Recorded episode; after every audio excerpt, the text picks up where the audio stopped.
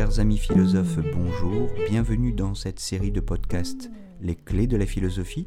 Je m'appelle Jérôme Ravenet et je partage avec vous des conseils et une réflexion sur les clés utiles pour entrer en philosophie à travers les exercices académiques de la philosophie, la dissertation et l'explication de textes autour des auteurs du programme officiel des examens et concours du secondaire et du supérieur. Chers et chers auditeurs, notre sujet du jour, c'est la conscience, notion polysémique, puisque on peut l'apprendre d'un point de vue psychologique, on peut l'entendre d'un point de vue moral, on peut l'entendre d'un point de vue intellectualiste, d'un point de vue sensualiste, d'un point de vue spiritualiste, on peut distinguer au moins cinq approches radicalement différentes. Mais aujourd'hui, nous nous tenons à l'approche psychanalytique de la conscience. Alors qu'est-ce que c'est que la conscience d'un point de vue, disons, psychologique ou psychanalytique? C'est un pouvoir de se connaître soi-même, un pouvoir de représentation, un pouvoir de rendre présent, de rendre manifeste ce qui était caché à la conscience, un pouvoir qui se heurte à des résistances.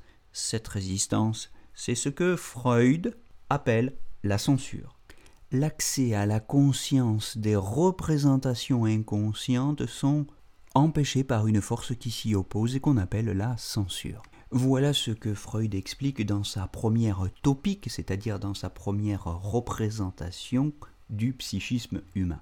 Je vous renvoie au dictionnaire de psychanalyse de la planche et Pantalis et je vous renvoie évidemment aussi à l'introduction à la psychanalyse de Freud. On peut donc dire que ce qui caractérise la conscience chez Freud, c'est cet effort pour faire advenir à la conscience des représentations qui cherchent à lui échapper. Freud dit que là où ça était, je dois advenir. Je, c'est le moi, c'est la conscience, c'est le compromis ou l'arbitre des conflits du ça qui désigne les désirs, les pulsions, et du surmoi, qui désigne les interdits, la défense. Freud a produit une deuxième topique du psychisme. Je vous parlais tout à l'heure de la première, celle du conscient, de l'inconscient et du préconscient. Mais la deuxième topique du psychisme chez Freud mobilise les notions de moi, de ça et de surmoi. Le moi, c'est la conscience donc, qui doit s'efforcer d'arbitrer, c'est-à-dire de gérer les conflits du ça qui réclame satisfaction et du surmoi qui exige l'obéissance. Le pansexualisme freudien affirme que l'énergie du ça, c'est-à-dire le réservoir premier de l'énergie psychique, c'est la libido, l'énergie sexuelle. Tout le sens de la vie psychique se ramène pour Freud à la bonne gestion de ces énergies sexuelles. C'est pourquoi on parle de pansexualisme. La conscience doit résoudre les conflits du ça, trouver un compromis avec les interdits et sublimer la libido. Qu'est-ce que c'est que la sublimation? Eh bien, c'est la dérivation par la conscience, justement, de la pulsion sexuelle vers un but non sexuel et socialement valorisé. Alors ce compromis, il est plus ou moins réussi. Et ce compromis plus ou moins réussi, c'est-à-dire plus ou moins raté, c'est ce que Freud appelle la névrose. Névrose qui est la condition que Freud identifie comme la condition fondamentale de l'être humain. La névrose est pour Freud la structure psychique la plus répandue, je ne vais pas m'engager ici dans une discussion technique sur la différence entre névrose, psychose et perversion, mais retenez que il y a euh, chez Freud une tonalité ombrageuse, il y a une tonalité pessimiste de la psychanalyse, et elle tient au caractère menaçant, hostile du conflit que Freud diagnostique et qui déterminerait universellement la psyché humaine. Ce conflit, c'est le complexe d'Oedipe auquel Freud ramène toutes les pathologies psychiques. Le complexe d'Oedipe renvoie évidemment à la tragédie d'Édipe Roi de Sophocle, c'est-à-dire la tragédie de cet homme qui a épousé sa mère et tué son père. Donc on ne peut pas penser simplement le désir comme une tension dont la satisfaction apporterait du plaisir, mais comme une énergie porteuse de conflits, de rivalité, et traversée par le fantasme du meurtre des êtres qui nous sont pourtant les plus chers. On peut dès lors comprendre qu'il y ait en nous une censure exercée par un surmoi, par un idéal du moi de type moral qui n'a évidemment pas intérêt à laisser s'exprimer ces fantasmes rivalitaires de possession exclusive et de meurtre. Alors il y a chez Freud une relecture savante, psychologique, très intelligente des mythes grecs.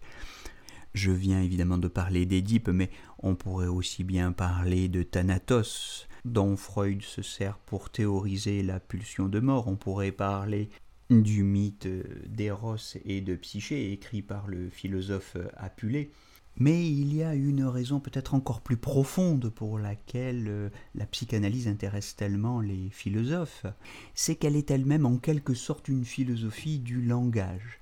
Du langage défini comme outil thérapeutique. C'est dans le langage que se diagnostiquent les conflits du conscient et de l'inconscient. Et c'est par le langage que peut advenir la guérison. Il y a chez Freud toute une herméneutique du langage, herméneutique que discutera notamment Paul Ricoeur dans De l'interprétation, et une thérapeutique. La vérité est thérapeutique. La vérité, c'est-à-dire les mots justes qui permettent de dire consciemment ce qui restait jusque-là agissant dans l'ombre inconsciemment, cette vérité doit nous guérir. La théorie psychanalytique tout au long du XXe siècle a rencontré un large écho auprès des philosophes. Cependant, cette théorie psychanalytique a aussi été éminemment contestée par Alain, par Sartre, et elle a été même, cette théorie freudienne de l'inconscient, contestée de l'intérieur même du mouvement psychanalytique par euh, les disciples de, Freud, je pense notamment à Jung, mais on pourrait en dire autant d'Adler ou d'autres euh, héritiers qui ont été excommuniés par Freud lui-même. Donc vous comprenez que le sens de ce que signifie être conscient et des moyens thérapeutiques qu'on va mettre en place pour accéder à ce devenir conscient font l'objet d'une discussion sans fin au cœur du mouvement psychanalytique. Voilà, je dis cela afin de ne pas dogmatiser les quelques définitions qui ont été données dans cette capsule, mais j'espère que ces définitions vous seront néanmoins utiles, qu'elles ont un petit peu enrichi vos clés, votre trousse à outils. Et je vous donne rendez-vous pour faire le point demain ou la semaine prochaine sur une autre approche de la conscience. Je vous souhaite une belle journée. À très bientôt.